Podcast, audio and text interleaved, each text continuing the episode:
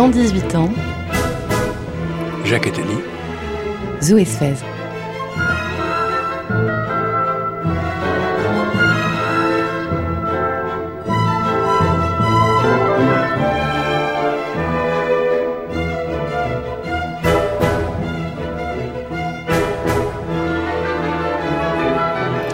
Bonjour et bienvenue à tous.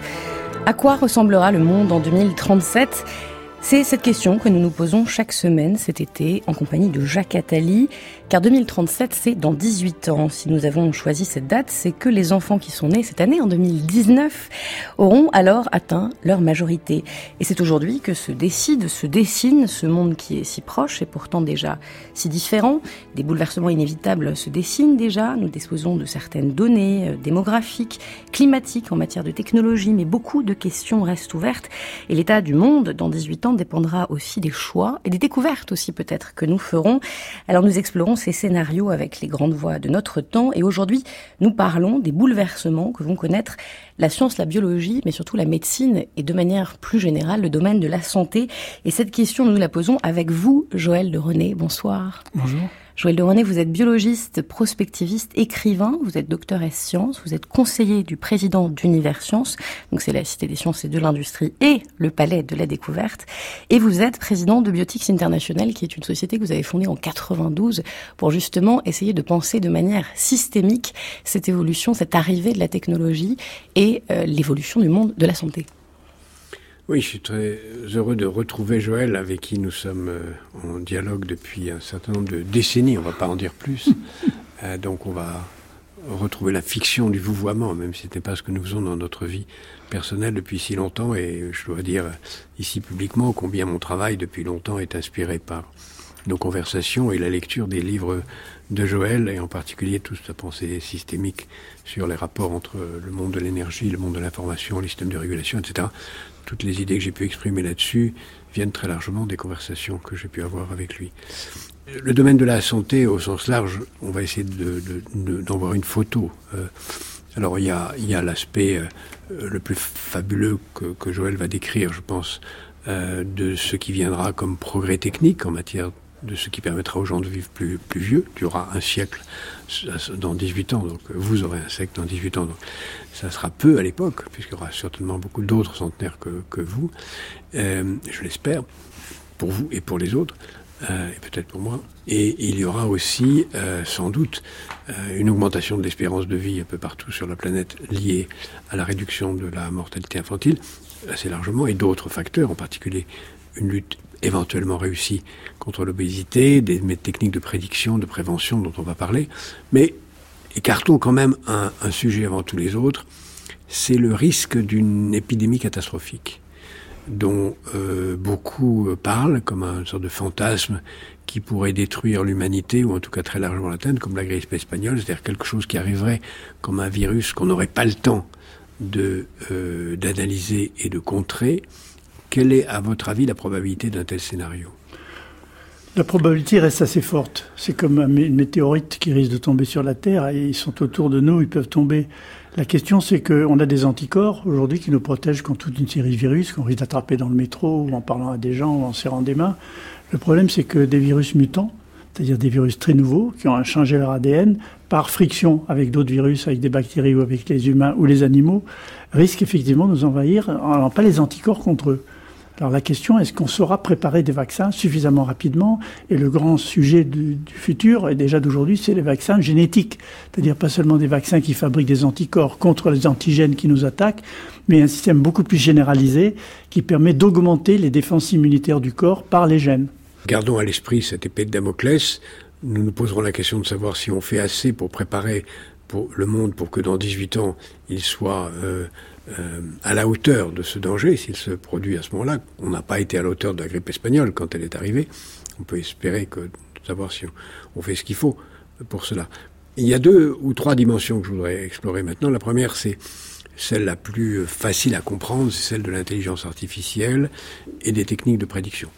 On peut penser que bien avant 18 ans, on ait les moyens, grâce à l'intelligence artificielle et aux techniques de corrélation des données qu'elles vont permettre, de savoir à la naissance euh, quelle va être la probabilité d'être atteint de telle ou telle maladie pour à peu près tous les individus de la planète, en tout cas ceux pour lesquels on aura accepté de communiquer ces données à une base de données. Ce qui sera sans doute le cas en Chine, même si dans l'état actuel des, choses, les Chinois disent ne pas vouloir communiquer cela aux médecins, parce que pourquoi donner la connaissance de maladies potentielles euh, lorsqu'on ne sait pas si on pourra les guérir Comment vous voyez cette perspective d'une prédictibilité de santé généralisée, accessible ou non accessible? Je le vois très mal. Je le vois pas, que, pas du tout comme un avantage. C'est déjà réalisable aujourd'hui. On peut faire la, son décryptage complet de son propre code génétique en envoyant une racine de cheveux ou un extrait de, la, de, salive pour 300 euros. Mm.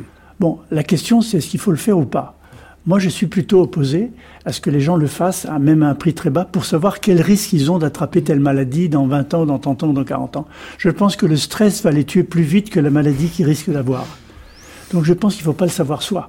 Par contre, que son médecin personnel qui vous connaît bien le sache, lui ou elle, et qu'il puisse adapter votre alimentation, le sport que vous faites, euh, votre management du stress, votre activité, votre style de vie, compte tenu de ce qu'il sait ou elle sait, ça oui, mais pas vous.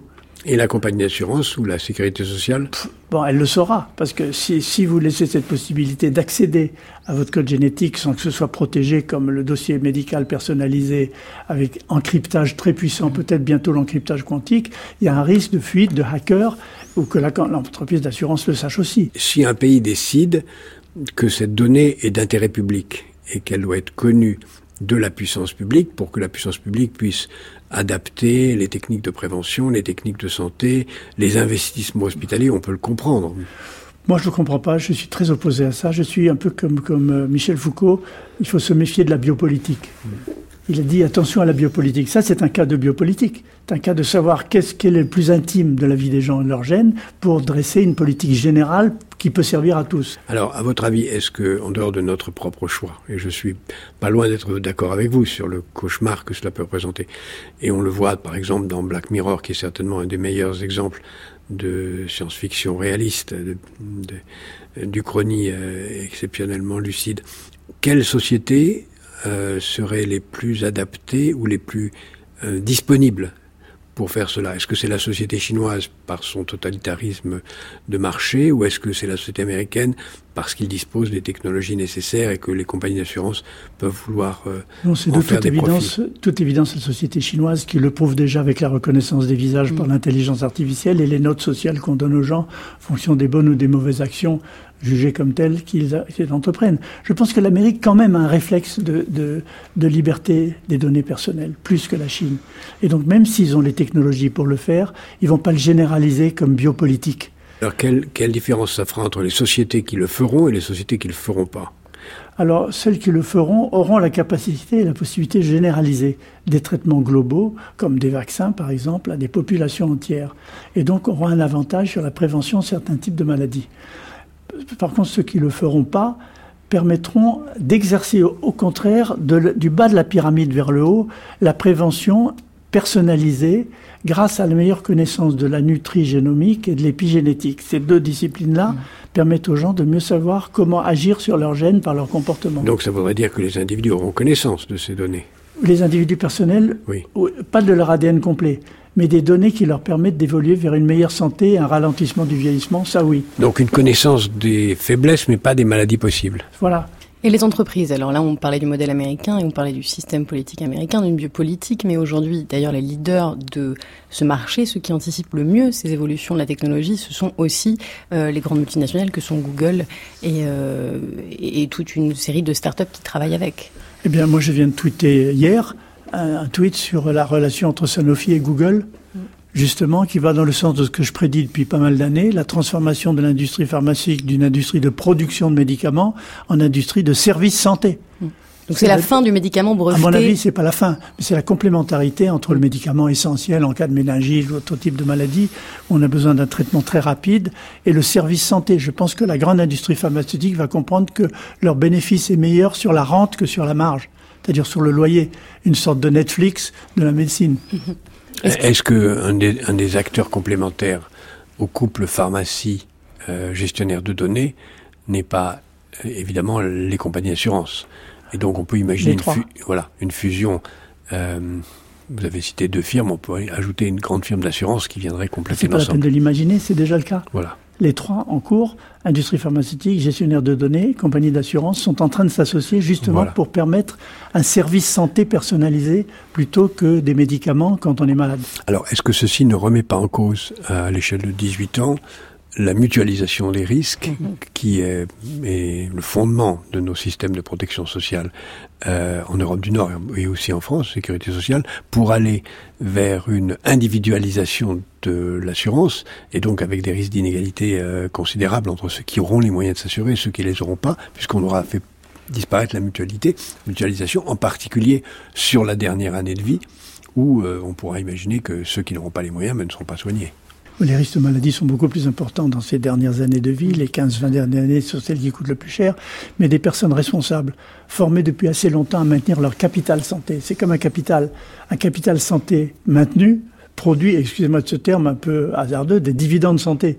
C'est-à-dire quand on a un bon capital santé, on a des avantages ailleurs, en sport, en nutrition, en relations intellectuelles, en relations sexuelles, que l'on a comme dividende de ce bon capital santé. Donc le maintien du capital santé rend les gens responsables de ce capital et leur donne les moyens de le préserver, de l'enrichir et de l'amplifier. Oui, mais ma question portait sur la mutualisation. La mutualisation apporte une certaine garantie, tandis que dans le modèle que vous exposez, chacun au fond sera responsable. Si vous n'êtes pas pris en compte pour maintenir votre capital santé, c'est votre faute, point final. Ce qui est une question cruciale. Non, on n'est pas tenu responsable de son état de santé, mais on a la possibilité de mutualiser cette responsabilité en la partageant avec d'autres grâce justement à cette extraordinaire possibilité des réseaux sociaux aujourd'hui, de l'échange sur les maladies. Toi, tu es, tombé malade dans quelle situation? Qu'est-ce que tu as pris? Qu'est-ce que je peux faire? Et c'est cette mutualisation de l'information. Donc c'est une mutualisation des données, mais mais moins une mutualisation financière. Oui, c'est ça, absolument. Quels sont les domaines d'innovation qui, à 18 ans devant nous, vous paraissent les plus vraisemblables? Est-ce que c'est pour les grandes maladies épidémiques qui restent encore, ou est-ce que c'est pour les maladies euh, chroniques Chroniques de genre. Pour les maladies chroniques, on a des surprises absolument incroyables. Je prends un exemple Alzheimer. Alzheimer, l'industrie pharmaceutique a investi des milliards dans la recherche de produits anti-Alzheimer. On a à peu près compris comment la protéine Tau, euh, protéine bêta-amyloïde encombre les réseaux nerveux, etc. On sait. Qu'est-ce qu'on vient de découvrir? C'est les Suédois qui ont découvert ça il y a trois mois. Hallucinant. C'est que la gingivite, hum. maladie des gencives, fait que la bactérie qui donne la maladie des gencives crée des anticorps contre des cellules nerveuses dans le cerveau. Et donc d'avoir des gencives saines est un des meilleurs moyens de prévention de la maladie d'Alzheimer. Voilà ce que je trouve des occasions fortuites de découverte par sérendipité dans le domaine moderne et l'intelligence bah, artificielle. Sérendipité, c'est une façon de dire par hasard. Pas, par le hasard euh, préparé. La sérendipité, c'est le hasard préparé, c'est pas le hasard complet, c'est pas la loterie, c'est un hasard préparé. Et je pense que l'intelligence artificielle va beaucoup aider dans la masse de données scientifiques qui existent à faire de la recherche sur la recherche. C'est ce que j'appelle la recherche virtuelle. Aujourd'hui, dans des milliards de données scientifiques sur la maladie d'Alzheimer, l'intelligence artificielle ou auxiliaire, comme je l'appelle, est capable de voir des choses que les chercheurs eux-mêmes ne sont pas capables de voir. On peut plus rechercher, il y a trop de choses, mais l'intelligence auxiliaire va le voir et va nous proposer des pistes. Et ça, je crois que c'est un des grands sujets des maladies du futur, c'est utiliser les milliards de publications existantes pour faire de la recherche sur ces publications-là grâce à l'IA. Alors, qu'est-ce qu'il y a d'autre comme euh, domaine qui vous paraissent euh, euh, prometteur. En tout cas, les grands enjeux en termes de santé publique, c'est d'abord l'obésité et les problèmes cardiaques, qui sont d'ailleurs liés. Euh, après, le cancer. Voilà, le cancer. Voilà les trois domaines sur lesquels on peut. Les cancers qui sont des milliers de maladies différentes. Est-ce qu'à votre avis, dans 18 ans, on aura avancé dans ces domaines-là? Là, on aura avancé, mais là, le, grand sujet prioritaire, à mon avis, maintenant, c'est la neurobiologie. Pour moi, c'est la neurobiologie. Le nombre de personnes dépressives, de personnes euh, dont on parle peu finalement parce qu'ils sont tous traités avec des antidépresseurs, avec des somnifères, qui dorment pas, qui sont anxieux, qui sont violents, qui sont angoissés, qui sont pas heureux dans leur vie, sont traités mais de manière médicamenteuse ou bien par des psy psychologues, pas seulement par des psychiatres. Le grand enjeu des années à venir, c'est la neurobiologie. La Même pour euh, les milliards d'Africains, d'Indiens, de Chinois? C'est aussi ça. Hmm. C'est aussi ça. C'est comment fonctionne le cerveau pour l'aider à mieux se nourrir, à mieux vivre dans la société concurrentielle dans laquelle ils sont, même pour des milliards d'Africains et d'Indiens. Donc ça veut dire euh, des progrès en matière de chimie pour adapter les produits chimiques qui aujourd'hui sont distribués pour faire autre chose que de la chimie? Non, une meilleure compréhension du fonctionnement des neurones et des cellules gliales. ça, c'est la recherche, mais quelles, maladies seront mieux traitées grâce à ça? Avec des produits naturels. C'est les, les maladies dégénératives du troisième âge du vieillissement, ou les maladies de la violence, les maladies de la dépression, du manque de sommeil, qui sont aussi valables dans les pays en développement, seront mieux traités par des produits naturels en synergie les uns avec les autres. Produits naturels, c'est des plantes? Des plantes, des plantes, des produits naturels venant du microbiome. C'est les 100 000 milliards de microbes qui vivent dans notre corps, qui fabriquent des produits naturels dont on a besoin pour vivre. Donc une meilleure connaissance des produits fabriqués par le microbiome peut nous aider à vieillir moins vite, à dormir mieux, à être intellectuellement plus souple et plus agile. Ça, ça vient du ventre aussi. Hmm. Et donc ce sont tous ces éléments-là, globaux, sur le métagénome, pas seulement sur le génome humain, nous avons 30 000 gènes. Mm. Avec, le, avec 100 000 milliards de microbes, on a des millions de gènes en plus qui sont dans nous.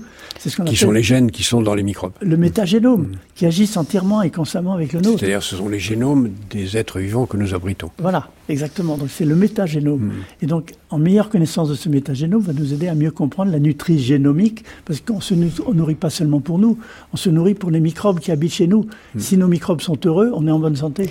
Il y a un défi aussi, celui de, de, la, de, la, résistance aux antibiotiques, qui est quand même une vraie problématique. Dans 18 ah bah, ans, elle sera beaucoup plus euh, importante. Et aujourd'hui, on a très peu de pistes. dit 100 000 morts en 2050. 100 000 morts dans le monde en 2050 à cause de la résistance des bactéries aux antibiotiques. Alors, il y a des tas de sociétés qui se proposent. En France, il y a un, jeune Français qui s'appelle Xavier Duporté, qui a créé une boîte très intéressante qui s'appelle Oligobiotics.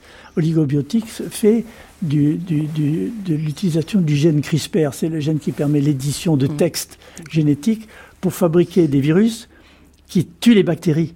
Donc on revient au traitement viral pour détruire les bactéries résistantes aux antibiotiques. Donc c'est des virus modifiés par CRISPR qui s'attaquent à certaines bactéries et pas d'autres et qui les détruisent. Donc c'est aussi une piste qu'on emploie, je crois, aujourd'hui pour cibler le, cancer d'une façon beaucoup plus précise. Oui. Utiliser le virus. Alors est-ce qu'on peut, euh, sur la, les, deux grands autres domaines de maladies planétaires qui sont l'obésité et les maladies cardiaques, comment est-ce que vous voyez l'évolution?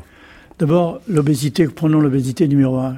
La cause de l'obésité, c'est pas simplement génétique, c'est aussi épigénétique, comportemental, c'est lié à des familles, c'est lié à des comportements sociétaux dans des structures sociales, mais c'est surtout lié à l'industrie agroalimentaire. Il n'y a pas de doute que les sodas sucrés, le sucré, salé, gras, qui sont la base du goût que l'on donne pour conduire les gens à être addicts à certains produits et pas à d'autres, a une, influence mais au moins à 65-70% sur l'obésité. L'industrie agroalimentaire a une grosse responsabilité dans l'obésité, l'épidémie d'obésité dans le monde, et qu'il faut commencer par elle et par l'éducation en classe sur le capital santé que l'on peut maintenir dès qu'on est petit, qui va commencer à s'avérer à 40 ans. Alors ça, ça ne se fait naturellement pas du tout, nulle part, pratiquement nulle part dans le monde, sauf dans quelques pays d'Europe du Nord. Donc on peut se poser, être inquiet. Donc à votre avis, si on est lucide, pas ni optimiste ni pessimiste, est-ce que la santé des humains sera meilleure dans 18 ans qu'aujourd'hui? Regardez, les, parce que tout ce que vous dites montre qu'il y a d'énormes enjeux sociaux, euh, une, nécessité majeure d'éducation euh, préventive, toutes choses qui ne sont pas du tout euh, prévues aujourd'hui dans les programmes d'éducation. Alors meilleur, prenons deux des catégories que vous avez mentionnées, c'est les maladies cardiovasculaires et le cancer. Oui, je pense moi que ce sera meilleur. Parce que déjà on voit un ralentissement des maladies cardiovasculaires, mm. avec une alimentation plus diversifiée, des meilleurs conseils médicaux, des conseils dans les journaux, expliquer comment manger mieux, manger bio. Donc on voit déjà une réduction des maladies cardiovasculaires dans beaucoup de pays. Maintenant, sur le cancer, de plus en plus, la prévention anticancéreuse va jouer un rôle parce que les gens vont mieux comprendre comment l'interdépendance des médicaments, par exemple, comment certains produits de la grande consommation sont cancérigènes, les charcuteries, par exemple. Je ne veux pas faire des critiques sur un produit, on va tout de suite m'attaquer non, il faut le faire. et, m'embêter là-dessus. Mais les charcuteries, par exemple, sont des produits qui peuvent promouvoir certaines formes de cancer du côlon. C'est prouvé, c'est démontré. Donc la réduction de ce type de danger. Le sucre aussi. Le sucre, le sucre, aussi, bien entendu. Le sucre, le sucre artificiel, la viande rouge cuite, la viande trop grasse, grillée. Trop cuite, la viande caramélisée, grillée au-dessus, noire sur le dessus au barbecue, tout ça, on sait que c'est cancérigène, ça fait du benzopyrène, tout ça c'est connu. Mm. Donc cette prévention-là va améliorer, à mon avis, les risques de cancer par l'amélioration du comportement. et les maladies cardiovasculaires sont déjà en cours d'amélioration. Comment vous voyez l'organisation mm. de la médecine? Euh, Aujourd'hui, il y a beaucoup de problèmes partout dans le monde sur le fait que les gens se précipitent dans les urgences parce qu'il n'y a pas d'autre euh, disponibilité. Quel est d'abord, quel est à votre avis le pays le plus avancé dans l'organisation de la santé du futur? Est-ce que c'est comme d'habitude un pays d'Europe du Nord ou est-ce que c'est un autre? Et quel est le système de santé idéal dans 20 ans? Alors, c'est vrai que les pays d'Europe du Nord, on a une avance sur moins de pharmacies par euh, tête de pipe, par habitant qu'en que, que France, notamment moins de pharmacies. Danemark.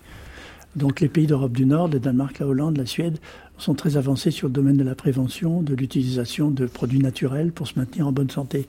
Je pense que la synergie de produits naturels, ça a été prouvé par le NIH dans un article désormais célèbre d'octobre 2016, a démontré que la synergie de produits naturels qu'on connaît, c'est le jus de grenade, c'est le thé vert, c'est le, c'est le, c'est le resveratrol, c'est, je vais pas rentrer dans des termes compliqués comme le galate, c'est des produits qu'on trouve dans les légumes verts, dans le brocoli.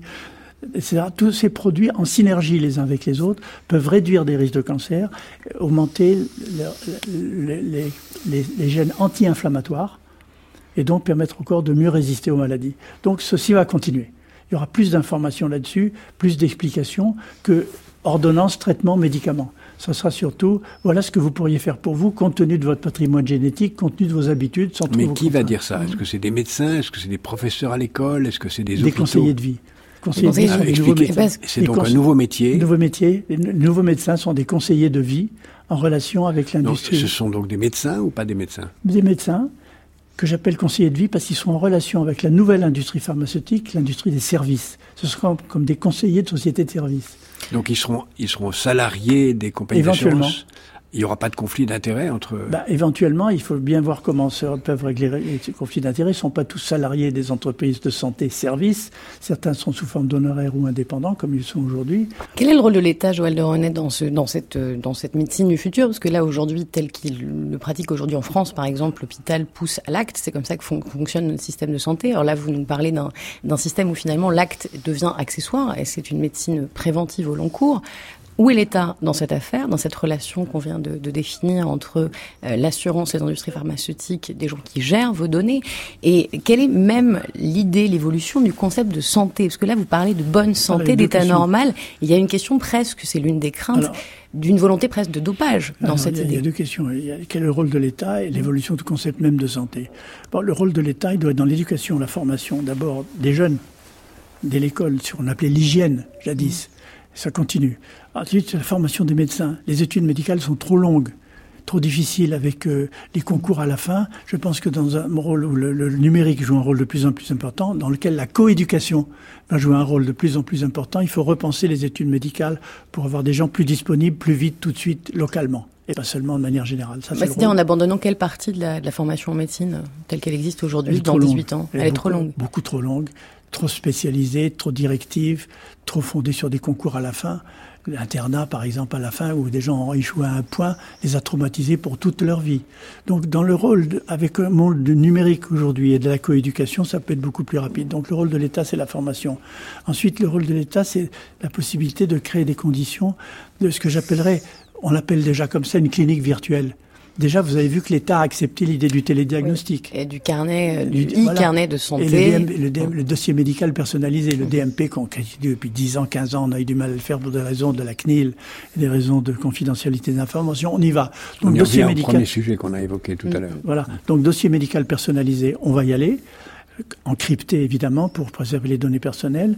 Ensuite, télédiagnostic, reconnaissance du visage et images 3D, réalité augmentée, réalité virtuelle, vont être pour les médecins à distance des outils extraordinaires y compris la radiologie, que l'IA fait beaucoup mieux que les radiologues. Mm. Mais toujours avec un œil humain derrière. Ça, on a toujours besoin d'une derrière quand même. Enfin, il va beaucoup plus vite que les radiologues à trouver, détecter immédiatement ce qui nécessite qu'on regarde le sujet de près. En revanche, l'interprétation nécessite toujours un œil humain. Voilà. voilà. Ce qui veut dire que l'IA va remplacer d'abord les radiologues.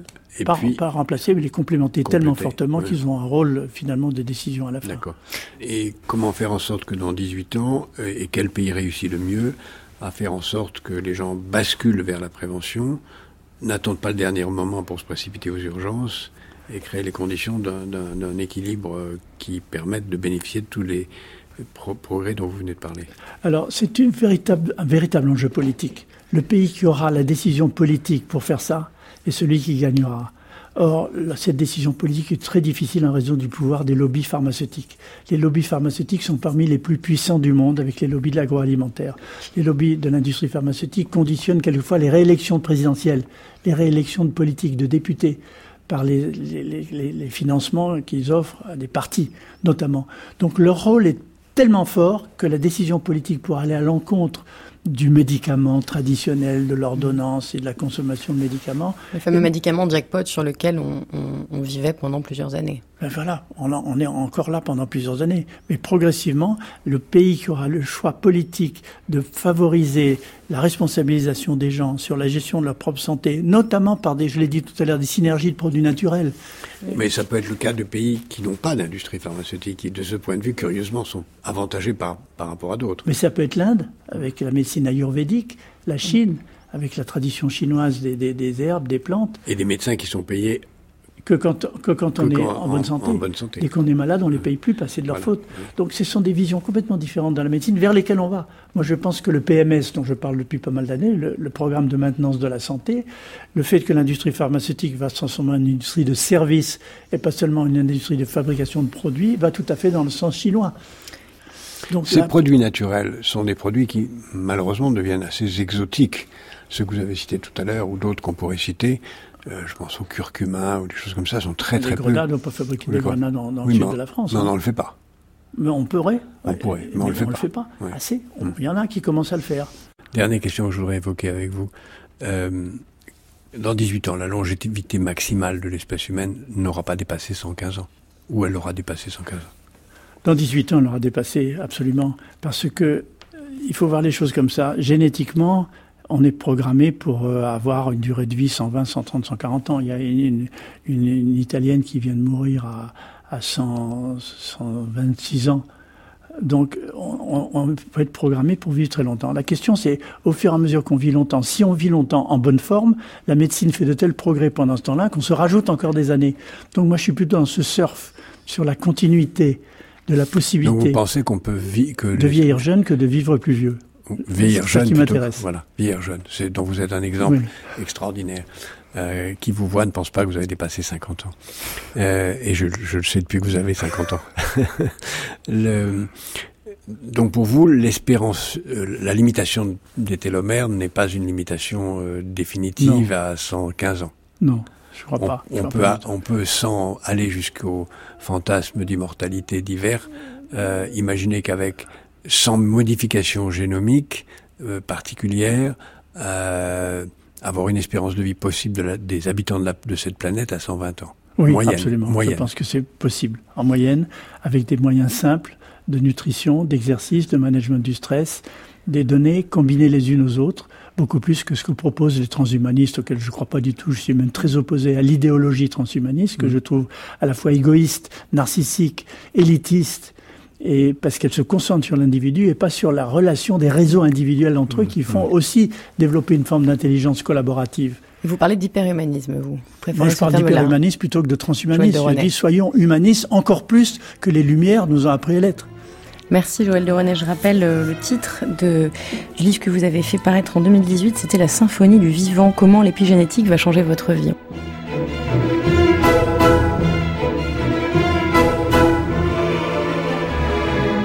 Dans 18 ans, Jacques Attali, C'est une émission réalisée par Christine Robert avec aujourd'hui à la prise de son Stéphane Desmond. Vous retrouvez cette émission sur le site de France Culture ou sur l'application podcast de votre smartphone.